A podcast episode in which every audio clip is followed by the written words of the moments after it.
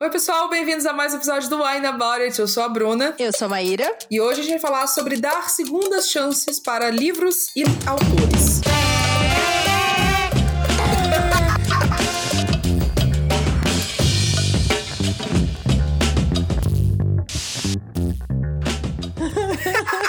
Da gente começar esse tema desse episódio, a gente quer agradecer aquelas pessoas incríveis Isso. que estão ali apoiando a gente todo mês, fazendo com que o podcast exista. Nossos apoiadores. Nossos apoiadores: Lívia Beleza, Milena Santos, Adriana David, Gabriele Malinsky, Uiliara Amorim, Diana Passi, Paulo Rates, Tamiri Santos, Gabriel Má, Clarice Cunha, Bruna Vasconcelos e Laís de Baile, Antônio Cavalcante e outros apoiadores anônimos. Muito Yeah! obrigada! Yay! tudo. E se você quiser tá, fazer parte dessa lista e não só apoiar o podcast, como receber conteúdos exclusivos, ouvir episódio antes, ver uns por trás das câmeras e dos microfones que a gente faz pelo nosso Instagram no Amigos Próximos, é só você se tornar apoiador em catarse.me barra wineaboutit. O link tá aqui nessa descrição. E vamos seguir, porque eu estou muito empolgada com esse tema.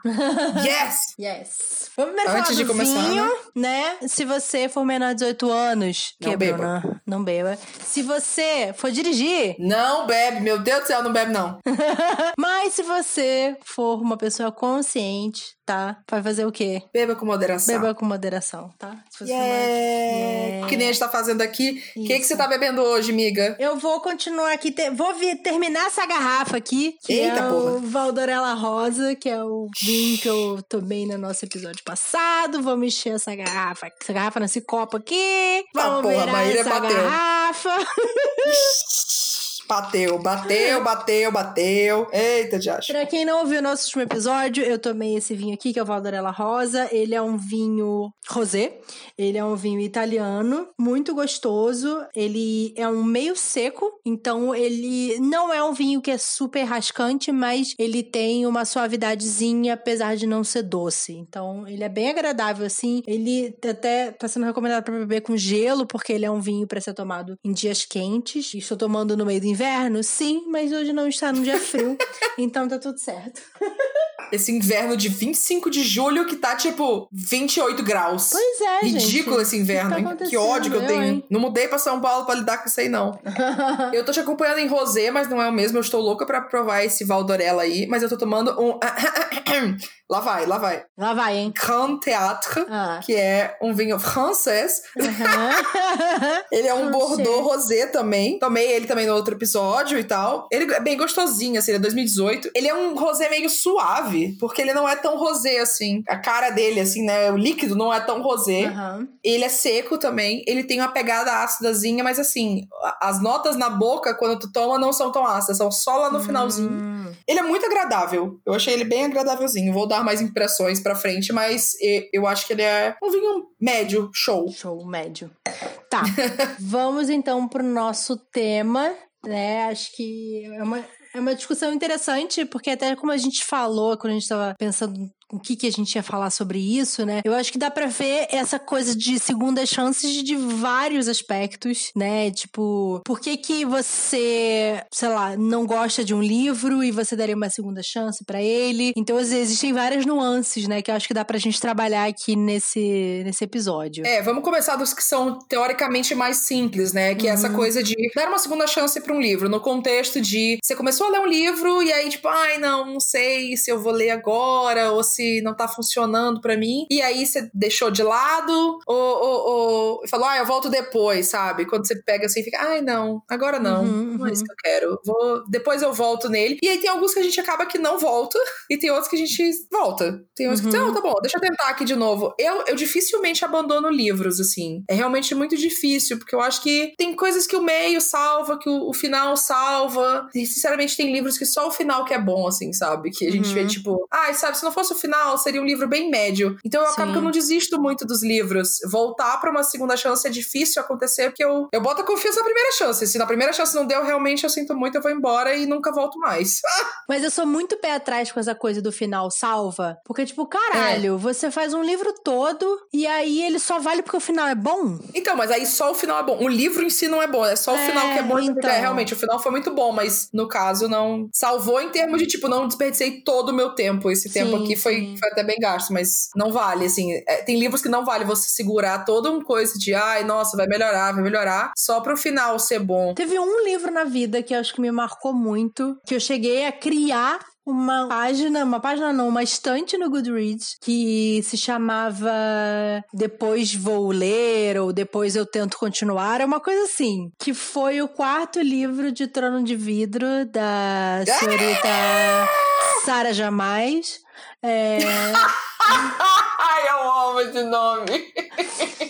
E eu lembro de ficar tão irritada com esse livro que ele tava me fazendo mal, principalmente porque os personagens estavam muito o que a gente chamava fora de OOC, né, que é o out of character, que é, uhum. tipo, o personagem não estava se comportando como ele foi construído, principalmente quando você uhum. tá no uhum. quarto livro, né, você já tem uma familiaridade com o personagem. E o personagem uhum. começa a sair completamente do que ele foi construído, e aquilo tava me irritando muito, porque não fazia sentido mais. Era, é, ficou muito claro que a autora tava, tipo, ela queria que certas coisas acontecessem, então ela ia deturpar os personagens para que eles se encaixassem nas coisas que ela queria que acontecesse. Socorro! Então eu comecei a ficar tão brava, tão brava, que eu falei, não, eu vou pegar esse livro para ler depois, quando eu estiver menos brava, e eu termino. E eu li, sei lá, tipo, sei lá, 70%, uma coisa assim. Eu uhum. nunca peguei ele para ler de novo. Eu percebi que, assim, eu, depois eu fui ler e tal, os spoilers, saber o que acontecia, e eu falei, cara, não vale a pena eu passar por isso, sabe? Eu saber como, o que acontece depois, etc. Tipo, eu, eu terminar essa leitura não vale a pena. Eu saber o que acontece tá ok para mim,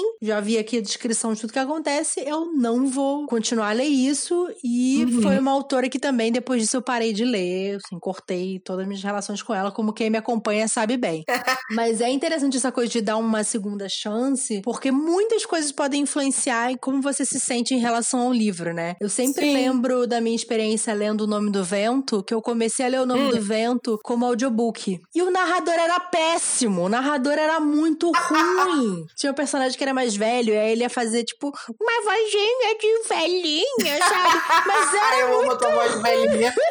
era uma voz muito ruim, e aí você ficava, tipo, nossa, que bosta. E aquilo começa a te desconectar da história, né? Você presta hum. mais atenção em como o ator está fazendo ruim do que Sim. realmente a história. Aí eu parei de ouvir o audiobook, peguei o e-book e comecei a ler. E aí sim, eu amei o livro e tal. Então uhum. eu acho que se eu tivesse continuado a ouvir, ou talvez eu não terminasse o livro e abandonasse, ou a minha percepção da história teria sido completamente diferente, né? Eu teria, sei lá, não, uhum. não gostado, talvez abandonado até a série, sei lá, alguma coisa assim, né? Então, muitas coisas influenciam, né? Não, total. Eu acho que tem muita coisa disso, tem muito de timing também, né? Tipo, um momento certo para você ler o livro. Mas é engraçado tu falar isso, porque teve uma vez também com o audiolivro que eu tive essa experiência, que foi o audiolivro da Es King, que é uma autora que eu amo. Eu, tipo, todos os livros dela que eu já li, eu no mínimo gosto muito. E eu gosto demais como ela fala sobre saúde mental nos livros. E ela usa realismo mágico. É uma bagunça os livros dela, assim, que são muito bons. E aí eu fui ler um, é o não sei o que, Tornado. É alguma hum. coisa tornado. E aí eu fui ver o audiolivro porque era narrado por ela. Hum. Só que o audiolivro tem vários efeitos especiais. E aí música. E a voz dela por cima de uma música. Hum. E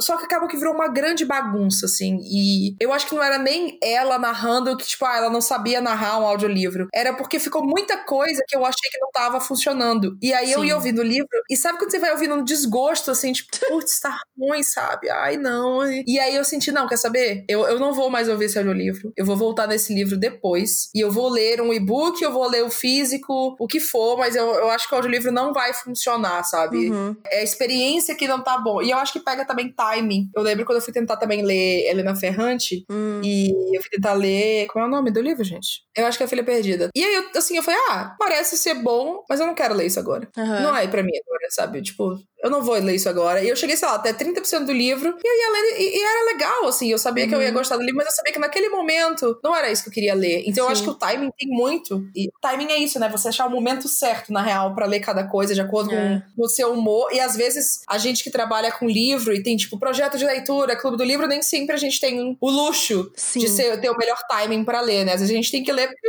é isso, tem prazo, é. tem projeto rolando e é o jeito. É, não, e essa. Engraçado você falar do Helena Ferrante, do Filha Perdida, porque esse é um livro super fino, né? E eu nunca esqueci que eu botei ele pra ler numa maratona. Falei, ah, esse livro é pequenininho aqui, vou ler, né? Pô, o livro é pesado pra caralho, sabe? Não é livro pra ler na maratona. então, eu acho que eu cheguei, sei lá, ali umas 15 páginas dele e eu fiquei, nossa, não. outra ele exige hora muita eu pego ele pra reflexão. ler. É, outra hora eu pego ele pra ler. E eu, até hoje eu não li ele, mas eu pretendo Nem ler eu. Helena Ferrante e tal. Eu tenho muita vontade de ler, mas eu ainda não, tipo, parei pra fazer isso, sabe? Mas foi engraçado também que eu falei, não, esse com certeza não é o melhor momento pra ler esse livro. É muito É que eu acho que tem isso, né? De ritmo, assim. Não, é muito, não dá pra gente desistir do livro. Ai, peguei essa vez pra ler. Ah, não, não gostei, tchau. Eu acho que tem muita gente que abandona livro muito fácil, assim. Mas, sei lá, pra mim, eu acho que eu preciso dar uma chance melhor, sabe? É, Porque tem isso, tem timing, tem, tem questão de gosto também. Quando eu olho pros livros que eu tenho na minha estante, Outro dia eu gravei um vídeo que, que era vendo se eu comprava, se eu lia os livros que eu comprava, né? Uhum. E aí eu vendo as minhas meus vídeos de book haul, finados book hauls, eu olhava assim, eu falava, nossa, gente, pra que eu comprei esse livro? Sabe? Tinha uns que era realmente muito o que era meu gosto na época, mas tinha uns livros também que eu, eu comprava muito que eu achava que eu tinha que ler, que era meio que, ah, é meu estilo, né? Já que eu gosto desse jeito aqui de livro, vou ler esse daqui também. E aí eu fui ver, nossa, meu gosto mudou tanto, sabe? Os meus critérios para ler um livro mudaram tanto, assim. Então, às vezes eu penso se tem livros que antes eu pensava assim, ah, eu, eu não leio esse gênero, eu não gosto de ler esse livro, ou sei lá, eu não acho que esse autor combina comigo, e agora é diferente, assim. Você já pensou nisso? Nossa, muito assim, né? Eu acho que eu tenho. Eu semestralmente faço uma revisão da minha estante, né? Minha estante de livros não lidos, pra ver o quanto ainda faz sentido eu ter aqueles livros e se eu ainda quero ler. E tem livros que assim, ah, eu quero ler, mas eu não faço questão de ler agora. E eu não faço questão de ter eles físico. Porque daí eu Uhum, falo assim, ah, eu, eu posso doar esse livro aqui e depois, se em algum momento eu tiver vontade de ler, eu compro um e-book, sabe? Uhum. Eu tenho também pensado muito nisso, assim, né? Tipo, ah, faz sentido ainda ler esse livro, eu ainda quero. E aí, às vezes, eu abro o livro, eu faço a própria. aquela lá que arruma as coisas. Marie Kondo? A Marie Kondo. eu pego o livro, abro ele, eu não, eu não pergunto se ele me traz alegria, mas eu pergunto assim: eu, eu ainda sei sobre o que, que é essa história, eu ainda me interesso sobre o que, que é a história, sabe? Por que, que eu quero ler? Por que, que essa história ainda está aqui na minha estante? Então, eu faço esse exercício, aí eu separo um monte de livro, dou ou ponho pra vender, se for livro importado que eu gastei dinheiro, mas geralmente se eu ganhei da editora e tal, e eu guardei. Então, eu sempre faço esse processo de pensar. Porque a gente vai mudando também, né? Os nossos gostos vão mudando, as coisas que a Sim. gente quer ler vão mudando. Então, você tá numa fase que você quer ler livro, sei lá, ficção científica, aí você compra um monte de livro de ficção científica, aí você lê um monte, e aí você cansa. Só que aí você ainda tem um monte de livro de ficção científica pra ler, sabe? E aí significa que você nunca mais vai querer ler, ou só que você agora não quer mais ler, sabe? Então também tem essas coisas assim de acho que da gente. Eu acho que eu tenho cada vez mais muito claro o que, que eu gosto e o que eu não gosto. Eu acho que eu tenho uma coisa assim, eu, eu tenho o que, o que eu espero de um livro, assim, o que, que eu espero que ele traga pra mim, mais do que em questão de gênero, assim, acho que antes eu era mais marcada com isso. Ainda tem alguns que eu fico assim, ah, putz, eu acho que não, não é pra mim, mas é engraçado você falar de ficção científica, porque eu já li muito mais ficção científica do que antes. Eu lembro quando eu vejo até uns vídeos do canal, assim, tinha muito mais resenha de ficção científica, eu comentava muito mais. Cara, sei lá, faz uns dois anos que eu não, que eu não leio ficção científica assim como antes, eu acho. Também que eu fiquei muito parada com o canal, né? Mas, assim, em termos de leitura, eu, sei lá, não, não, não dava mais aquela vontade. Tem alguns específicos, assim, que eu falei, nossa, esse é que eu quero ler. Mas eu não via mais o, o gênero de ficção científica como algo que eu, uau, quero muito ler agora. Ainda olho assim e penso, nossa, isso aqui deve ser muito bom. Só que, sei lá, é, é isso, né? A gente vai mudando e o momento que a gente quer ler uma coisa ou outra. E, e gosto, eu acho que a gente é muito fácil a gente cortar um, um. Ai, não, eu não leio gênero tal, e eu não leio coisa tal, e eu não leio coisa tal. Mas sabe, a gente precisa tentar talvez abrir mais o olho, que, que as definições de gênero são muito nebulosas. Nenhum livro é um gênero só, eu Uhum. acho. Então acaba que é mais. A gente pode flexibilizar mais essa visão e aí a gente acaba pensando mais em segunda chance. Mas também, né, a gente, a gente tem que pensar no que, que a gente quer mesmo, porque se for pra ler tudo também, a gente nunca vai ler nada. É, não, e assim, cara, pra mim, eu não me importo. Tipo, ah, eu sou uma pessoa que gosta de ler romance. Se eu Uhum. for ler ficção científica, eu não vou gostar. Então por que, que eu vou ler ficção científica, entendeu? Eu não me, É. é. eu não vejo um problema nisso. Eu, se uma pessoa. Eu gosto de qualquer coisa, mas uhum. eu sei muito bem do que eu gosto, no sentido de que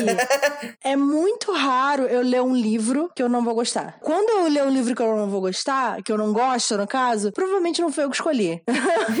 foi ou um livro que eu recebi, ou um livro que as pessoas escolheram para eu ler, e aí eu faço a leitura. Porque, assim, os livros que eu pego pra eu ler, que eu compro, são uhum. livros que eu sei que eu vou gostar. Existe uma grande uhum. chance de eu gostar. Eu sei do que o livro se trata, eu, eu confio nas pessoas que me recomendaram ele. Então, assim, é, é, muito raro eu, sei lá, desgostar de um livro que eu comprei, sabe? É Sim. muito, muito raro, assim. Eu tenho uma seleção bem clara, assim, do que eu quero ler, sabe? Então, uhum. Então, é engraçado, assim, ver tantas pessoas que sei lá, desgostam de, de odeia ler, né? Tipo, ah, eu, fulano tá odiando ler. Porque para hum. mim é, é raro isso. Mesmo que eu esteja sem vontade Sim. de ler, desgostar de um livro vai, ser, vai acontecer só se eu não souber o que eu tô lendo. Uhum. Eu miro muito certo, assim, nas escolhas que eu faço. Tipo, eu tenho que ler esse livro.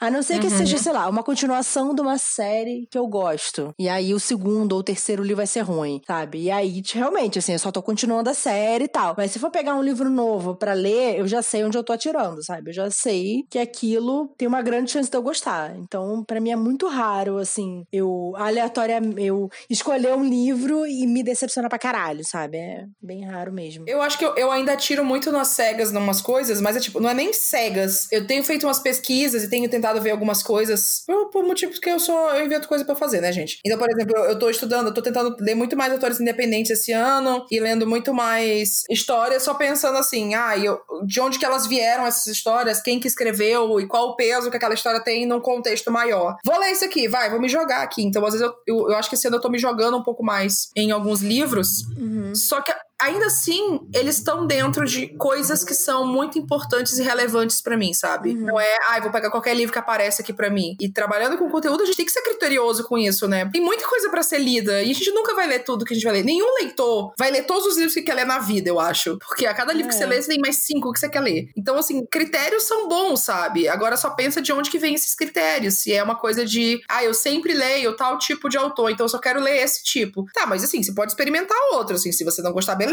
mas mas entenda que você não tá lendo porque realmente você leu outras experiências e não gostou. Enfim, tem muitas nuances, assim, eu acho, disso. Tem uma coisa que. um recortezinho dentro de vou dar uma segunda chance ou não, porque quando a gente encontra livros que tem uma representatividade ruim, né? Basicamente não tem representatividade. É isso. Tipo, não existe representatividade boa. E aí, sei lá, quando é uma série e a gente tem personagens que são, são racializados ou são personagens LGBTQIA, que caem no estereótipo, caem na mesmice, numa representação ruim. E aí, se a gente continua lendo a série, ou sei lá, se esse livro ai, mudamos tal coisa sobre tal personagem. A gente volta e lê esse livro, assim, eu acho que eu não lembro agora se teve alguma situação em que eu que eu vi isso acontecer e aí eu continuei lendo mesmo assim. Eu acho que quando eu vejo uma má representação, eu fico muito puta.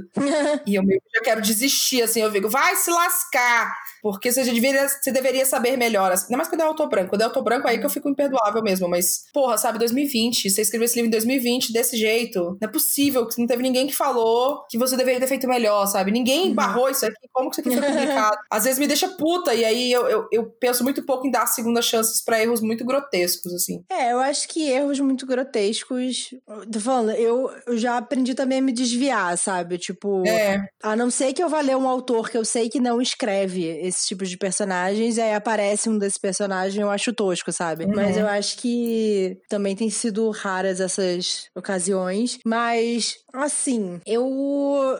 Pensando aqui, se, outras ocasiões em que eu li isso e eu continuei lendo, eu não lembro. Eu acho que às vezes que eu li, pra eu continuar e a gostar do livro e tudo mais, uhum. eu achei ok, sabe? Pra não falar mais uma vez da, da autora que não deve ser nomeada, eu sei que ela é altamente, tipo, é todo mundo hétero, todo mundo. E aí ela, depois de oito livros só escrevendo sobre pessoas héteras, ela falou assim: ai, tá, tá bom, gente, tá bom, para de mexer o saco, vou colocar um LGBT aqui. E aí, o, o único personagem que você não espera que seja, tipo, a personagem que é obviamente gay, ela não, ela arranja um, um casal para ela, mas o outro ela fala assim: ah, não, esse aqui vai ser gay. E aí ela menciona lá que um dia ele teve, sabe? Ela enfia pro outra pessoa lá um casal aleatório, sem preocupação nenhuma em construir isso. Socorro. Mas, enfim, é. Então, assim, isso pra mim é, é, você fazer isso uma coisa de forma porca, né? Acho que principalmente se a gente pegar os livros YA, principalmente, né, que foram lançados ali no, no início dos anos 2000, né, e tal, a gente vê muitos autores HBHC, né?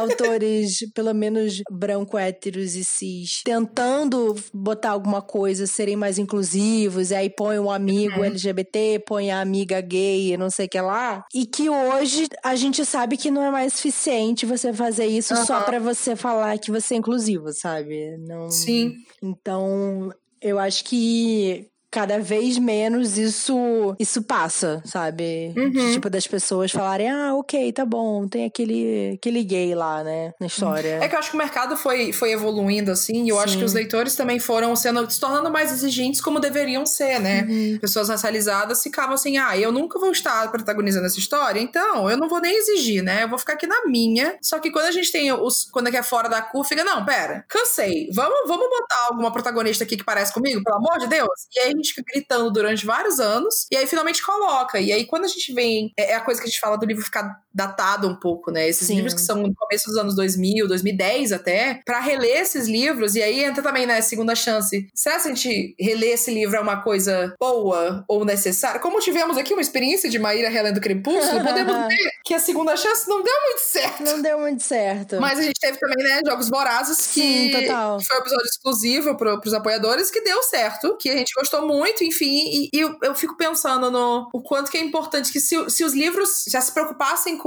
com uma representatividade boa, se preocupassem realmente em, em no espaço que eles estão usando ali, sabe? Como que eles estão botando aqueles personagens, como que eles estão colocando aquelas informações, a, a quantidade de livros datados seria muito menor. Porque o que deixa ele datado é tipo, ai, porque nesse contexto, né, você tem que lembrar que nessa época o racismo era assim. Isso é basicamente você passar o pano para poder a pessoa fazer o que ela quiser dentro da cabeça racista dela. Sim. Não é assim que funciona, tá, gente? Então.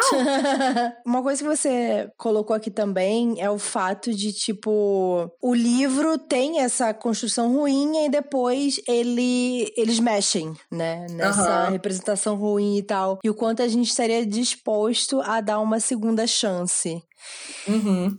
Ai, é complicado isso, né? Porque a gente, eu pelo menos eu entendo que nem todo mundo nasce sabendo, que Sim. cada um, cada pessoa tem vivência diferente, mas eu acho que assim, a informação existe, sabe? Se você quer ser uma pessoa não só que não é racista, mas que é antirracista, que não é LGBTfóbico e tudo mais, você precisa se educar, sabe? E você uhum. se educa lendo, você se educa é, seguindo pessoas que têm essas vivências, se rodeando de pessoas que têm experiências diferentes de você. E obviamente essas pessoas não estão aí para te ensinar nada, mas só você ouvir o que elas têm para dizer, Sim. já são já é uma outra perspectiva, sabe? Então é, assim, é, você está dentro de um contexto, né, sabe? Você vê que aquilo ali é uma realidade e você tentar trazer aquilo mais próximo da sua realidade possível. Eu pensei muito nisso quando eu coloquei esse ponto no nosso roteiro, porque eu pensei nas leituras de sensibilidade, né? Que uhum. tanto eu e Maíra fazemos leitura de sensibilidade em, em certos aspectos de, de, perspectiva, enfim. E, e aí eu fiquei pensando assim, porque lembra quando eu falei daquela autora branca que estava escrevendo um livro com protagonismo indígena e ficou uma grande merda? ficou uma grande white savior que de nada ajuda mesmo, que nada, nada faz bem, assim, com cobras e onças e, enfim, tudo menos macacos na, na, floresta amazônica. Eu fiquei, eu, eu fiz a leitura de sensibilidade, aí conversei com ela, mas eu fiquei, cara, de todas as pessoas que eu já fiz a leitura de sensibilidade, essa daqui foi a mais disposta a realmente ouvir, uhum. sabe? A realmente aprender e, e, e mexer, e, tipo, não, realmente, o que você tá falando faz sentido, eu preciso muito pensar sobre isso e considerar e pensar sobre, realmente eu deveria estar escrevendo essa história? Essa história é minha para ser escrita? Sim, sim. O meu, meu espaço dentro dessa dessa narrativa, enfim. E aí eu fiquei pensando, cara, eu acho real que ela vai mexer no livro. Eu não sei se em algum momento da minha vida eu vou encontrar com o livro dela no futuro. Mas assim, se eu encontrasse, eu leria esse livro, sim, porque eu acho que em certos aspectos da história, a gente. É, isso principalmente pessoas racializadas, pessoas LGBT, pessoas que têm algum, sei lá, às vezes algum trauma ou algo do tipo. É, é muito doloroso encontrar algo que, que, que fere tanto a gente, assim, sabe? Uma representação errada, uhum. uma colocação errada, uma coisa que faz a gente questionar o nosso nosso processo de cura, nosso processo de, de resgate, de identidade, o que for. E aí eu fico, cara, será que eu iria abrir a possibilidade de me submeter a isso de novo, sabe? De talvez sentir tudo isso de novo? Uhum. E eu fico pensando no quanto que a gente tem que se proteger, assim, com relação às leituras. E talvez o quanto que as pessoas precisam pensar sobre isso mais também, assim, não só em se proteger, mas quem escreve, em, em o efeito que essa leitura pode ter em alguém. Então, por exemplo, quando eu pego, quando eu penso em Eleanor Park, da Rainbow Rowell,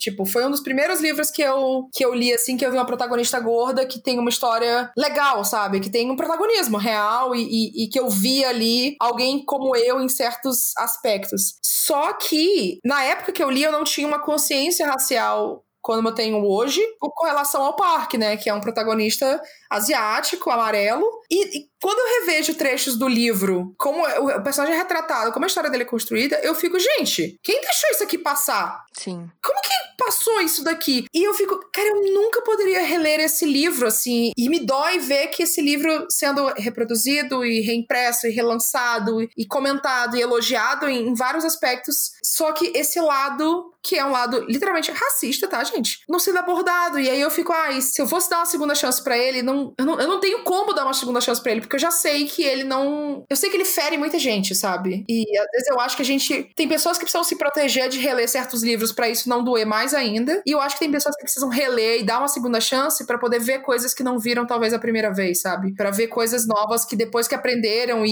e, e mudaram e evoluíram e tomaram outras posições sociais, políticas, o que for.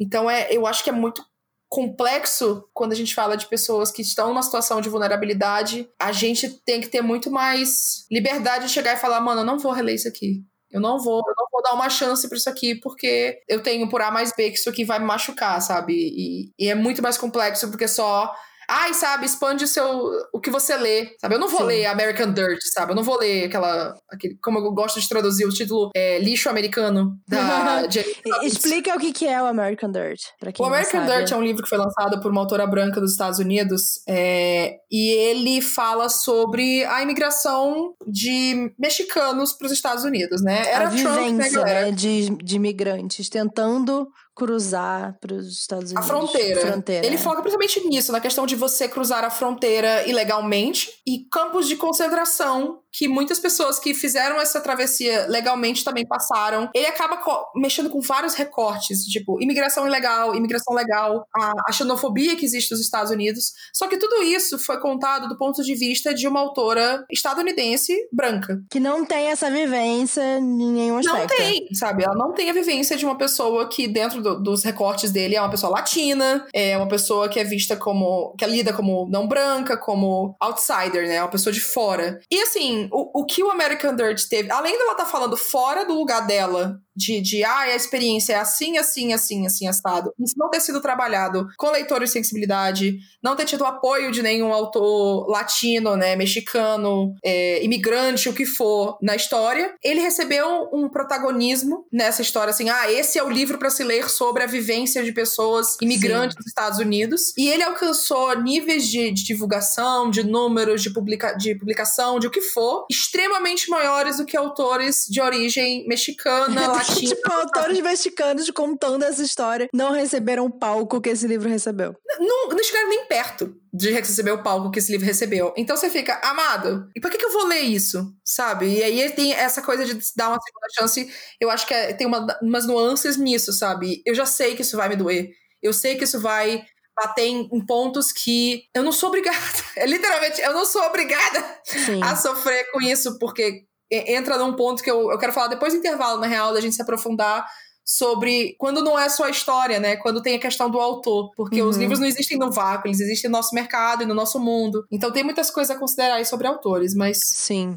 Enfim, nossa, falei demais, caralho. É, eu acho que depois também do intervalo a gente pode falar um pouco mais sobre a questão da leitura de sensibilidade, que eu acho importante a gente falar um pouco mais sobre isso. Mas vamos parar um pouquinho, se reidratar e aí a gente volta. Se reidratar de vinho? Oi? Acabou minha água, amiga.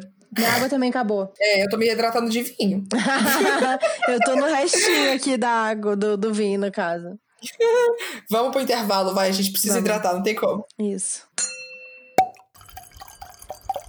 Voltando então do nosso intervalo. Bru, você falou que tá se hidratando com vinho. Olha, é uma hidratação muito, muito boa, assim, na real. Porque. Mentira. Eu queria muito uma água, porque eu acho que esse vinho ele é gostoso, assim. Ele, ele tá aprovado. Eu compraria dele de novo. Só que ele tem um, um, um finalzinho de gosto, assim, um pouco ácido. Hum. Ainda mais com vinhos que são ácidos, eu sempre gosto de ter uma aguinha por perto, enfim. Esse vinho, ele não diz nada sobre colocar gelo nele, não, tá, amiga? É mais. Eu acho que ele seria muito melhor bem geladinho, assim. Aham. Bem, bem geladinho. E agora ele está chill. Ele está meio, médio gelado. Médio geladinho. Mas eu gostei, eu, eu real compraria ele de novo. Eu acho que ele é leve. Ele é um bom, um bom rosé, assim. Ele vai mais no lado seco e ácido. Mas é, eu tava querendo um rosé talvez mais docinho, talvez mais pro que você tá tomando, eu acho. É a minha expectativa. Como que tá o seu? O meu tá quase no final, na verdade. Eu já tô praticamente acabando ele aqui, tomando as últimas gotinhas. Mas ainda bem que eu tenho outra garrafa lá, então depois que acabar é só botar outra pra gelar. Ai, meu Deus. Bom, voltando aqui à nossa discussão, eu queria falar um pouco sobre a questão da leitura de sensibilidade e de Ótimo. como ela é importante, mas ela também tem sido usada como uma arma pra resolver os problemas do livro depois que as pessoas se revoltam no Twitter. E aí, olha só, nós, nós consertamos, agora vocês podem comprar o livro. Isso aconteceu com o Continente, que é um livro que teve um puta bafafá, né? Ele causou um. Nossa Senhora, né? Eu- um dos que eu mais lembro, assim, porque ele tinha várias questões mesmo de. Ah, de, de racismo, no caso. E aí. Parece que daí o livro, eles tiraram o livro do lançamento, consertaram, entre aspas, aí com os leitores de sensibilidade, a autora reescreveu e lançaram de novo. Então, assim, eu nem sei se o livro foi bem ou não, depois que ele voltou a ser vendido, né? Mas a gente Uhum. vê isso acontecendo de tempo em tempo. A primeira pergunta é por que, que isso não passou por uma leitura de sensibilidade antes, né? Sim. E a segunda é, então agora a gente vai dar uma chance pra ele, agora que ele foi consertado. E o É. quanto essa segunda chance ela é oferecida muito mais pra autores brancos que erram do que pra autores não brancos que são criticados por talvez é, fazer o mesmo tipo de erro, né? Já aconteceu também com uma autora chinesa, um outro autor negro também que falou que foi da guerra da Bósnia, né, e tal, e não Foi o Kosovo, eu acho o nome- sobrenome dele. lembro Kozoko agora. Jackson? Foi o Kozoko Jackson? Kozoko Jackson, isso? Então, assim, o quanto a, a carreira dessas pessoas é mais prejudicada do que pessoas Uhum. brancas, né? Que têm mais chances. Porque, assim, querendo ou não, é sempre importante lembrar de, de, de um lugar que essas pessoas têm no mercado em vantagem às outras, né? Que se o seu livro Sim. ele é tirado, o seu livro é criticado, e não tô falando que é criticado, tipo, de forma, sei lá, não Errado, não, né? errada, Tipo, é, não, quer dizer que pra eles, eles podem fazer o erro, não tem problema. Não, não é, isso. Não é isso. Errou mesmo e tal, fez merda. Mas assim, o qua- quantas consequências vão ser sentidas, né? Se a, a editora vai desistir de vez do, do livro desse autor, esse autor vai não publicar mais o livro, né? Então tem várias coisas que, que também ficam ali de tipo, ah, o livro volta e depois é recu, recu- regurgitado depois, né? Então, eu fico pensando muito nisso. E aí, recentemente, eu li um texto da Justina Ireland, que ela é autora do Dread Nation. É um livro que não foi lançado aqui ainda, mas ele é uma reimaginação da guerra civil nos Estados Unidos com zumbis. É isso que eu sei da, da, da história. Maravilhoso. Esse pitch é ótimo. Mas a Justina, ela tinha, ela abandonou, inclusive, um database, né? Um centro de Banco de dados. banco de dados de autores de sensibilidade. E ela meio que desistiu de, de cuidar disso, porque, enfim, tava dando trabalho pra ela e tudo mais. Mas ela percebeu também que existe toda essa questão de você usar esses autores de sensibilidades como um escudo pros seus problemas, né? Tipo, ah, meu livro tá cagado com não sei o que lá. Ah, mas eu tive esse autor de sensibilidade, entendeu? Uhum. E aí te impede de fazer o seu trabalho. Que é você se educar e você, na verdade, já escrever direito, entre aspas, de primeira, né? Assim, obviamente, você não vai Sim. acertar os detalhes, mas muitos livros são errados já na premissa. No próprio Sim. pitch já tá errado. E acho que a gente, como leitor de sensibilidade, percebe isso, né? Que a pessoa já vem com o texto pronto pra gente revisar e ver se tá ok. E aí eu penso assim, cara, esse- a ideia dessa história já tá errada. Entendeu? Então, o que, que eu vou poder fazer aqui é tentar ajustar, mas assim, essa história não era pra acontecer. Essa história É. Não, né? Então, assim. Eu acho que tem dois pontos aí nisso, que é essa coisa assim, se leitura de acessibilidade acontecesse, às vezes, já nessa premissa. Alguém falou isso no Twitter uma vez, eu lembro, esse tweet foi muito bom, que foi se leitura de acessibilidade trabalhassem desde, desde o pitch, né? Que é essa, essa venda da ideia da história, antes da história ser escrita, teria um efeito muito diferente. Meu Deus, eu nunca esqueço que eu recebi um livro para leitura de acessibilidade. Ele tinha o quê? 84 mil palavras. Gente, 84 mil palavras é muita coisa. É, é um livro muito grande e o livro tava todo cagado. Que assim, foi num ponto que eu mandei várias páginas de revisão pra, pra autora e ela literalmente me respondeu falando: então, muito obrigada pela, pelas suas colocações e tal.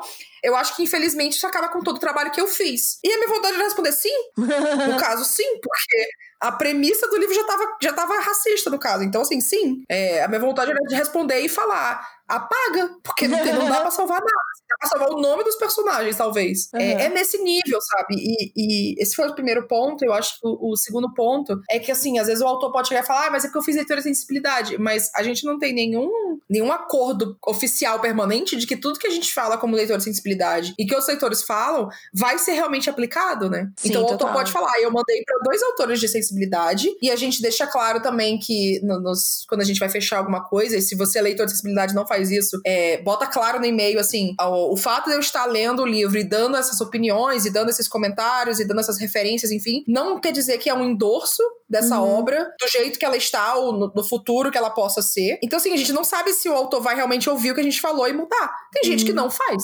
Sim. Tem gente que já fala, olha, isso aqui está racista, isso aqui está homofóbico, e a pessoa fala, ah, eu não acho e eu vou seguir com isso. E a gente é, porque no fim das contas, é a critério do autor, né? O que, que ele vai mudar ou não. Então a gente não tem controle, a gente só vai fazer sugestões e a pessoa aceita o que ela quiser ou não, o que, que faz sentido ou Exato. não para ela. Então eu acho que, às vezes, esses livros que pedem uma segunda chance depois de passarem autor de sensibilidade, eles tentam se proteger nisso. Tipo, ah, olha, uhum. agora a gente recebeu o check do, do leitor de sensibilidade, então agora tá bom. Agora, agora é, você pode você tá ler. Tá autorizado por é. uma pessoa que representa todo um grupo a fazer isso aqui. Isso, é. Então agora, agora e, tá bom. E, é muito real isso que você falou sobre como isso é diferente para autor, diferente autores brancos e autores não brancos, porque a gente vê assim, o American Dirt que eu falei, como é que ficou? Eu nem sei como é que ficou essa, esse livro em, em português, mas eu vou chamar de lixo americano. Eu acho que é uma ótima tradução.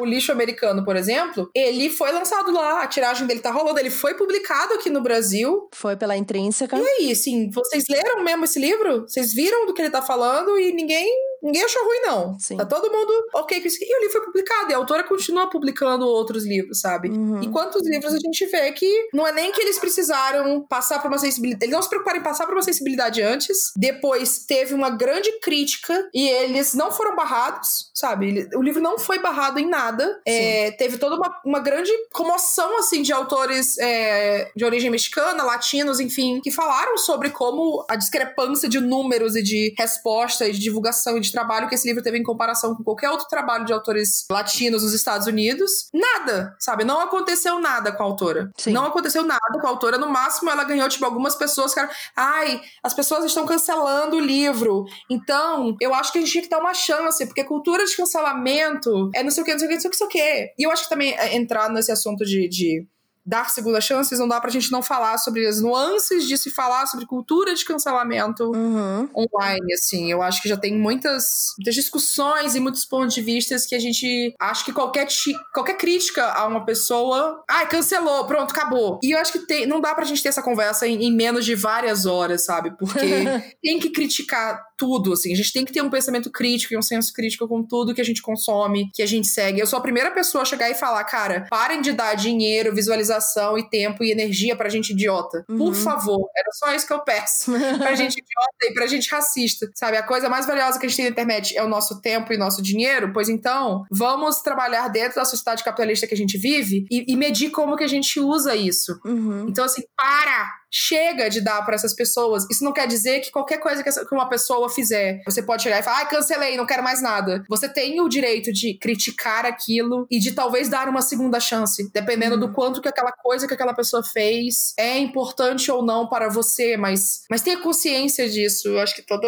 questão de você consumir não só conteúdo, mas livros, enfim, uhum. é você estar uhum. tá consciente de não só a história que você tá lendo, mas quem você tá apoiando com isso. Cada Sim. livro comprado tem um impacto muito grande. É, é não, é e, e cancelar né? é diferente de criticar também. Acho que as pessoas precisam uhum. entender isso, que você pode ser crítico e, e achar problemas num trabalho de uma pessoa e você não tá falando que ela é fora de qualquer, como é que fala? Sei lá, não pode Possibilidade de reforma. É, exatamente. Tipo, todo mundo uhum. erra, sabe? Ninguém é perfeito, a gente tá em construção, a gente tá aprendendo. A questão é você realmente mostrar que você tá aprendendo. Você mostrar uhum. que, cara, você não percebeu que você fez merda, mas você fez merda. Uhum. E a partir de agora você vai fazer o seu melhor para não fazer essa merda de novo, né? Então eu acho que existe muito essa diferença aí. E quanto a pessoa se importa também de fazer uma coisa errada. Eu, pelo menos, sou assombrada por todas as coisas erradas que eu já falei, sabe? Às Sim. vezes eu, eu, me surge na minha cabeça, nossa, aquela vez que eu falei aquilo, será que alguém lembra que eu falei essa merda?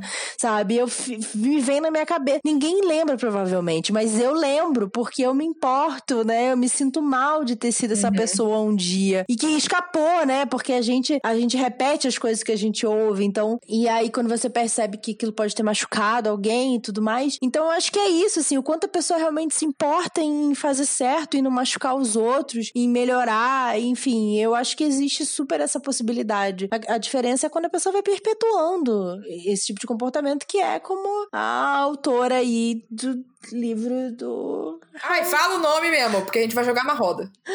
J.K. Rowling, sabe? Eu acho que ela é chegou num ponto em que não tem mais como defender, sabe? Eu já tinha parado de apoiar os livros e tudo mais desde os filmes, né? Dos novos filmes. Uhum. Mas agora chegou assim, não tem como desculpar e eu não vou mais falar sobre ela positivamente, nem que seja para lembrar das minhas memórias de infância, sabe? Eu tenho uhum. aqui os livros e é isso aí. Tem um livro, um livro não, um vídeo muito bom, não é inglês, mas ele tem legenda da Lindsay Ellis, eu vou deixar linkado também, que ela fala sobre toda a questão de, do cancelamento da J.K. Rowling e principalmente o que significa você, ah, eu não gosto dela, mas eu vou continuar lendo os livros delas, eu vou continuar comprando os livros dela, eu vou continuar, uhum. no fim das contas, dando dinheiro para ela, né? Porque, uhum. querendo ou não, a J.K. Rowling, ela é uma pessoa que o que dá poder a ela é o dinheiro dela. E se uhum. você continua dando dinheiro para ela, você continua dando poder para ela, né? Uhum. Dando poder para ela alcançar mais pessoas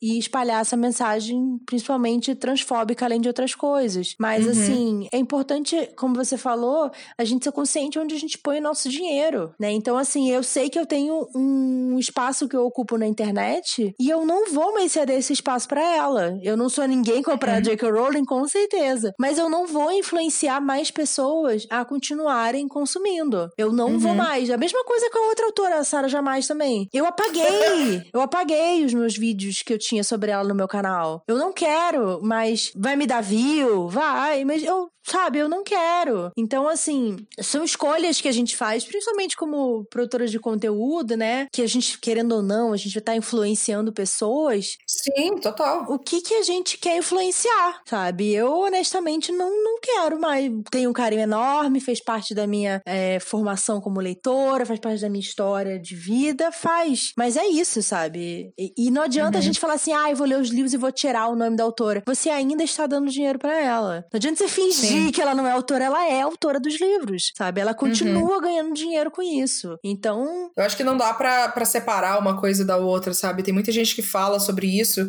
mas eu acho que quando tem gente que fala sobre, ah, separar a, a obra do autor, eu, sempre vejo as pessoas que falam sobre isso de uma situação muito de privilégio, de tipo, ai, mas sabe, essa questão que o autor está sendo criticado ou, ou cancelado, ó, oh, nossa, cancelado sobre isso, é sempre uma pessoa que isso não, não mexeu, sabe? E aqui também a gente tá falando numa situação de tipo, nós somos duas pessoas cis, que a, a fala dela não afetou dentro do nosso, nosso cerne mais profundo, mas ainda assim fala sobre pessoas que a gente ama, sabe? Fala sobre pessoas que estão ao nosso redor e fala, fala sobre comunidades que você está inserida. sabe? Se você tem respeito ao ser humano, é isso, sabe? Você então, não vai tolerar esse tipo de coisa. Tem gente que não tem. Tem gente que simplesmente não tem esse respeito. E aí esse fica, bom, se você não, não se importa com isso, o problema é seu. Mas você também não pode chegar e dizer, ah, eu acho que você tá sendo exagerada por cancelar a autora porque ela falou tal coisa. Sabe? Não é isso que ela quis dizer. Não enche o meu saco. porque uma coisa é quando a pessoa fala uma vez, mas não foi uma vez. E é o que você falou, né? Às vezes a pessoa, a pessoa tem um direito de errar. E a pessoa tem o direito de se remediar por causa disso. E, tipo, não, desculpa, eu pensei sobre isso e a minha posição foi tal. Eu parti desse lugar por tal motivo. Eu lembro quando você falou da autora que era chinesa, né? Ah, eu esqueci o nome dela. Mas eu lembro do nome do livro, que é o Blood Air, que ela é uma autora que cresceu na China uhum. e migrou para os Estados Unidos com 18 anos, se eu não me engano. E, e ela falou: então, gente, a vivência que eu tive foi essa. A experiência Sim. que eu tive foi essa. E ela explicou todo o seu contexto e, e ela pediu desculpa. Falei, peço desculpas real por, pelo efeito que isso teve, que a história teve. A minha vivência foi essa, foi isso que eu sabia. Eu reconheço que o meu conhecimento foi, foi limitado, foi, foi unilateral, seja o que for, mas, mas foi isso. É uma coisa você reconhecer que você talvez não soubesse que estava errado. Tudo uhum. bem. Mas você repetir, é a coisa você repetir o erro, você repetir aquele discurso, quer dizer que não é, não é que foi um erro, não é que foi uma vez, quer dizer que você acredita naquilo. Sim. É completamente diferente, sabe? Sim. Eu lembro de um livro que eu li, é, lógico que é um, é um nível muito mais leve, assim, do que a gente tá falando no caso de transfobia, uhum. mas eu li a, a Misa Sugiura, que é uma autora de ascendência japonesa, e ela escreveu um livro que tinha uma protagonista que era asiática, eu não lembro se ela era de ascendência japonesa também ou se era coreana, e tinha uma autora que era latina, é, uma personagem que era latina. É, o abstrato do latino do, do pessoa estadunidense é ótimo, né? Mas uhum. tudo bem. é, e o livro, eu achei que tinha problemas ali, assim, tinha uma questão de infantilização de uma personagem, tinha questão de, putz, eu acho que o jeito que retratou essa identidade aqui não, não bateu, enfim, eu não gostei. Eu acho que foi bom em pontos, mas teve outros que não, não deu. Não é algo tão pesado de novo quanto você ser transfóbico, mas, mas ainda assim eram problemas que eu falei, hum, eu acho que ela precisa trabalhar melhor isso aqui. Eu não acho que é uma boa representação desse grupo. Uhum. E ainda assim eu falei, não, quer saber? Eu vou ler o próximo livro dela, porque é isso. Você pode pegar um autor especificamente e ver, ah, esse livro não funcionou. Eu vou dar outra chance. Seja, sei lá, seguindo ele nas redes sociais e vendo o que, que ele discursa, vendo o que, que ele fala sobre essa história história depois, vendo como é que vai ser o próximo livro, se no próximo livro tem outras remediações, tem outras coisas que compensam, sabe? Eu lembro do, do Rick Riordan, por exemplo, a gente já falou dele aqui, e de quando a gente leu esse livro, quando leu o Percy Jackson, no começo ele tinha lá todos os personagens, eram, eram padrão, assim, de, de, ah, são todos teoricamente héteros, teoricamente cis, teoricamente brancos, é isso. E aí, mais pra frente, ele foi trazendo mais personagens LGBT, foi trazendo personagens não brancos, tanto que foi evoluiu para fazer um selo em que ele diz eu não posso mais falar sobre essas coisas que não são meu lugar de fala. Vou trazer pessoas que falam sobre isso, que falam bem, que eu apoio, e vou dar esse espaço usando o meu poder com o meu nome, com o meu dinheiro e com a minha posição no mercado editorial para isso. Uhum. Isso se chama aprendizado e evolução, tá, gente? Anotem, sabe? Eu estou aqui literalmente elogiando um homem cis branco dos Estados Unidos para vocês entenderem o que é aprender sobre, sobre evoluir dentro de um, um privilégio e dentro de um contexto texto. Sim. Então, assim, o livro da Misa Sugiura, pra, em conclusão, o segundo livro foi incrível. Uhum. O segundo livro dela foi muito, muito bom, que é o This Time Will Be Different, uhum. que ele fala sobre como a gente tem que ter recortes dentro de militância e de, de lutas de minorias, assim. Principalmente quando a gente compara o recorte de uma pessoa que é LGBTQIA+, e uma pessoa que é, que é não branca, como fazer a intersecção disso, como são lutas diferentes, tem pesos diferentes. Ficou muito, muito bom, sabe? E eu precisava dar outra chance pra autora, não só porque eu achei que realmente dava para ela melhorar, mas também porque era uma autora não branca. Eu não ia desistir dela tão fácil quando Sim. eu desisto de autores brancos, porque eu não acho que é justo. Uhum. Porque ela estar ali publicando aquele livro não foi do mesmo jeito. Eu tenho certeza que a tiragem de livros dela não foi a mesma coisa de, de outro autor branco. Uhum. Não foi. O adiantamento dela não foi, como a gente viu pelo, pela hashtag Publishing Pay Me, que rolou um tempo atrás, focando em, em quanto que autores brancos ganharam em comparação com quanto que autores negros ganharam. Então, tem muitos recortes dentro do mercado que eu acho que a gente precisa pensar mais do que só, ah, eu gostei desse livro, ah, eu não gostei. Porque a maioria das vezes os autores que são não brancos, as editoras vão olhar para eles e pensar, ah, esse autor, esse autor publicou essa história aqui, né? Logicamente que essa história se apoia completamente na identidade dele de ser uma pessoa negra, uma pessoa indígena, uma pessoa asiática, uma pessoa não binária. Se essa história não funcionar, quer dizer que não adianta mais publicar livros de autores dentro dessa identidade. Um autor branco não acontece isso. Nenhuma editora que eu saiba, chega e fala: ai, não, esse livro desse autor branco não funcionou, então não vamos mais publicar autores brancos. Provavelmente, ai, esse livro de terror não funcionou, não vamos mais publicar livros de terror. Ok. Agora, se você, se você for uma editora que fala, ai, publiquei esse autor branco, não funcionou, não vou mais publicar, pelo amor de Deus, fala pra gente aqui, porque eu, eu juro que eu vou te amar pro resto da minha vida, assim.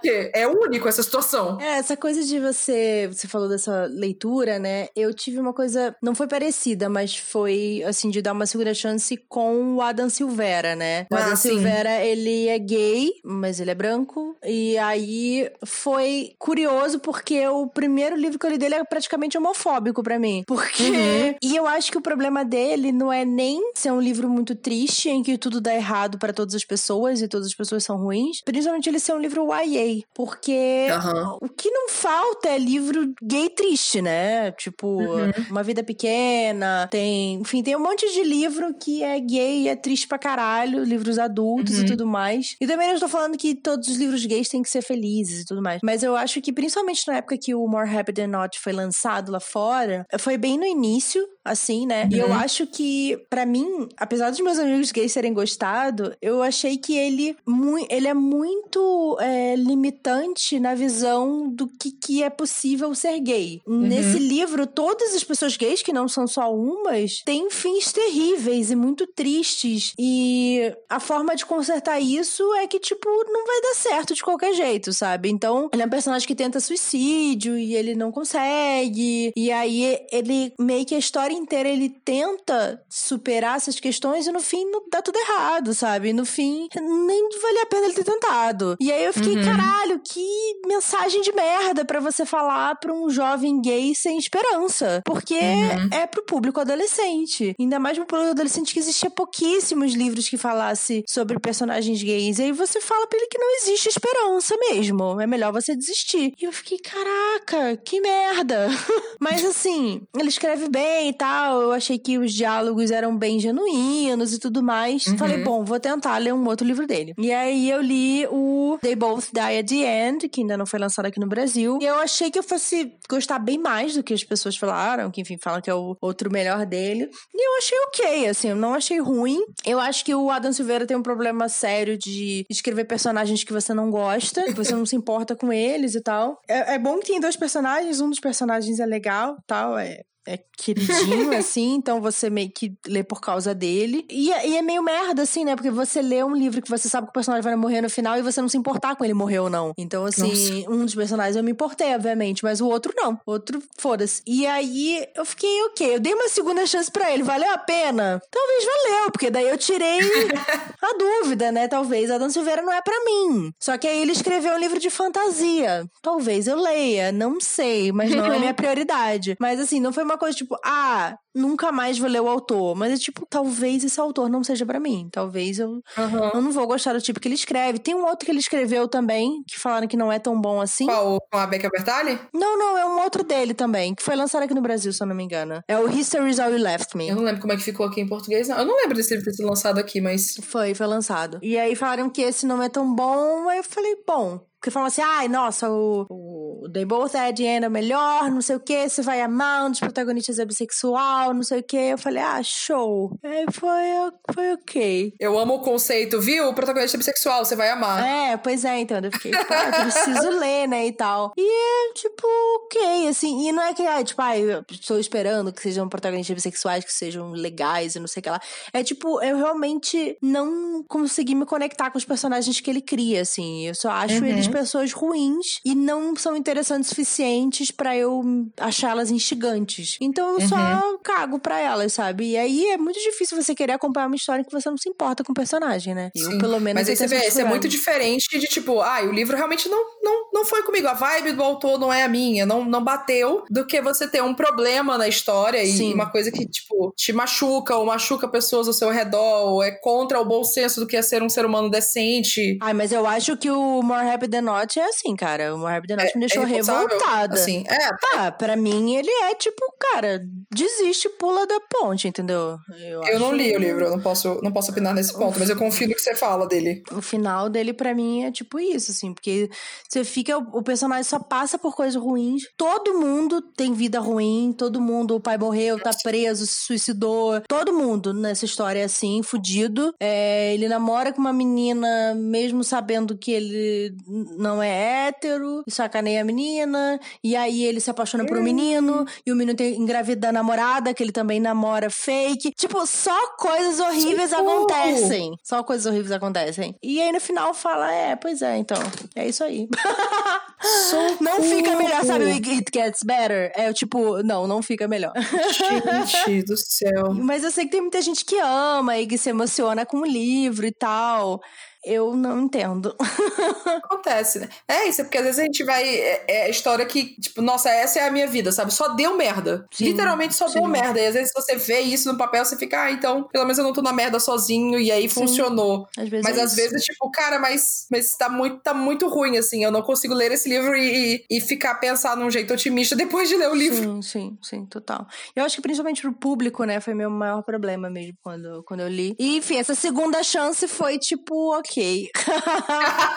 Mas é isso, eu acho que tem essas várias nuances que a gente falou desde o começo, né? Tem muita coisa a ser discutida sobre você dar uma outra chance para um livro, ou dar uma outra chance para um autor, ou, ou e pensar não só no seu, ah, porque eu não gostei de ler X, eu não gostei de ler Y. E quando a gente fala como criadores de conteúdo, seja aqui no podcast, seja nos nossos canais, no Instagram, no Twitter, o que for, a gente tem que lembrar que existe uma responsabilidade, sabe? Não é só, ai, gostei, não gostei, e, e o que, que a gente está incentivando incentivando a ser lido ou não. Uhum. Tem todo um contexto de influência, de mercado editorial, de conhecer o mercado, de, como leitores mesmo, sem ser criador de conteúdo, entender o peso que aquele livro tem no mercado, sabe? Não quer dizer que, ah, porque esse livro é importante desistir, quer dizer que você precisa gostar dele. Não. Mas o quanto que você está usando a sua influência para estimular as pessoas a não tentarem ler o livro só porque você não gostou. Eu sou veemente contra a gente falar sobre livros que a gente não gostou. E me dói muito quando a gente precisa falar, porque eu sempre sou, tipo, cara, eu, eu não posso dizer para as pessoas leiam ou não leiam. Experimenta aí. Se você gostar, você gostou. Eu não tenho nada. Eu não gostei, mas, mas eu te estimulo a ler de qualquer forma. A menos que ele tenha uma coisa que eu acho que é problemática que, assim, não dá para eu, pois pra é, eu endossar então, esse livro de jeito importante nenhum. falar, porque a gente precisa desenvolver o senso crítico, né? Se a gente só ouve as pessoas falando bem de uma coisa, a gente nunca percebe que essa coisa pode ter outras nuances, que essa coisa pode ter uma coisa errada. Se todo mundo só me ouve falando bem dos livros que eu leio, elas nunca vão saber sobre o senso crítico também das coisas que eu não gosto, que eu acho errado. E eu acho que eu falar faz as pessoas prestarem atenção. Não, sim,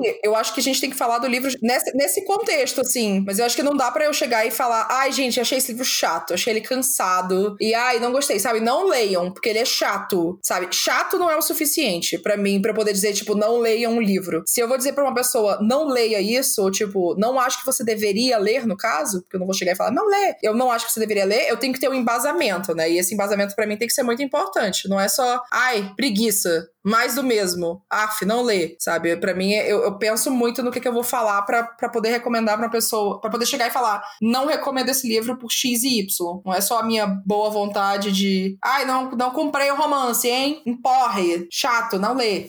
É, mais... eu acho que vai. São duas coisas diferentes, né? Uma é uhum. o senso crítico e a outra Sim. é a nossa opinião de tipo, ah, o que, que eu senti lendo e tal. Até porque chato é uma coisa muito relativa, né? Exato, Tem muitos livros isso. que eu que eu gosto, que são ditos lentos e não sei o que lá, e o caralho, e eu gosto muito e muita gente acha chato, né? Uhum. Sei lá. Mas eu acho importante falar sobre livros que a gente não gosta. Eu, tipo, eu entendo quem tem canal só de recomendação e tudo mais, mas uhum. assim, eu acho importante a gente falar sobre os livros criticamente. É importante a gente apontar e fazer realmente uma análise sobre a história, né? Então, eu tento fazer isso sempre, assim, até, sei lá, fazer um comparativo com de mídias diferentes, para que as pessoas criem esse senso crítico também, que as pessoas, quando forem consumir uma coisa, não serem só tipo, ah, isso é legal, isso não é legal, sabe? Se a pessoa não para pra pensar o que existe além do legal e não legal, se a gente uhum. não conversa com elas sobre isso, pode ser que elas nunca parem para pensar sobre isso, sabe? Então eu acho importante uhum. falar sobre resenha negativa, por exemplo, é uma coisa que eu não acho necessariamente ruim. Uhum. Concordo. é que eu acho que a gente, tá, a gente acaba falando a mesma coisa coisa, assim. Talvez em detalhes tenha, tenha diferenças nisso, mas é, é, é basicamente isso, assim. Eu acho que o crítico é sempre importante, porque a gente precisa refletir. Por que, que você gostou? Por que, que você não gostou? Se a gente não pensar sobre isso, a gente vai consumir qualquer coisa. E entra na questão do consumo consciente. Por que, que você tá assistindo isso? Ah, é porque apareceu aqui e aí eu, eu tô assistindo, sabe? Mas tá, mas reflete um, um momentinho, assim. Isso realmente é algo positivo para você, sabe? Entra. Ai, tem tantas nuances aqui de falar, tipo, ai, as pessoas seguirem tal pessoa na rede social. Por que, que você segue essa pessoa? Ah, é porque eu tô seguindo. Sim. Ah, eu sempre segui. E tá, mas, mas te Fulano traz é alguma bonito. coisa. É, tá, mas aí você vê que ele é bonito, faz você, sei lá, se sentir bem com relação a você, ou te ensina alguma coisa, ou, ou é, é divertido para você, porque às vezes não é. Às vezes te faz mal para um cacete. E você continua ali. E você não pensa sobre isso. Então é, é o inconsciente que eu acho que é preocupante da gente, da gente tratar qualquer coisa. Desde que tipo de maquiagem a gente bota na cara, até que livro que a gente tá lendo, até que, que canal que a gente assiste, enfim. É uma discussão longa. eu acho que tem muito pano aí, mas assim, quem, quem quiser falar mais sobre a sua opinião pra gente, estamos lá, né, nas nossas redes sociais. Tem e-mail também. Nosso contato, arroba wineaboutit.com.br. Nossas redes sociais, Maíra. No Twitter e no Instagram, wineaboutitcast. Acho que a gente pode encerrar por aqui e passar pro nosso momento ressaca ainda. Ainda temos coisas aí para falar que a gente fala quando desliga o microfone. E aí é um conteúdo exclusivo para os nossos apoiadores do Catarse, catarse.me barra Mas eu, eu gostei que a gente fez essa discussão aqui. Eu, eu, eu acho que é algo que tem muita coisa a ser falada, né? A gente falou só um pouquinho, mas dá para ficar horas falando Sim, sobre isso. muito papo. Ai, minha garrafa tá acabando, amiga, socorro. Eu vou até pegar um docinho ali para aumentar Eita! o aumentar o, o açúcar no sangue. Vamos encerrar então, porque senão Maíra vai dar um vai dar problema aqui. um brinde, amiga. Obrigada um por brinde. esse mais esse episódio. Até o próximo, gente. Até.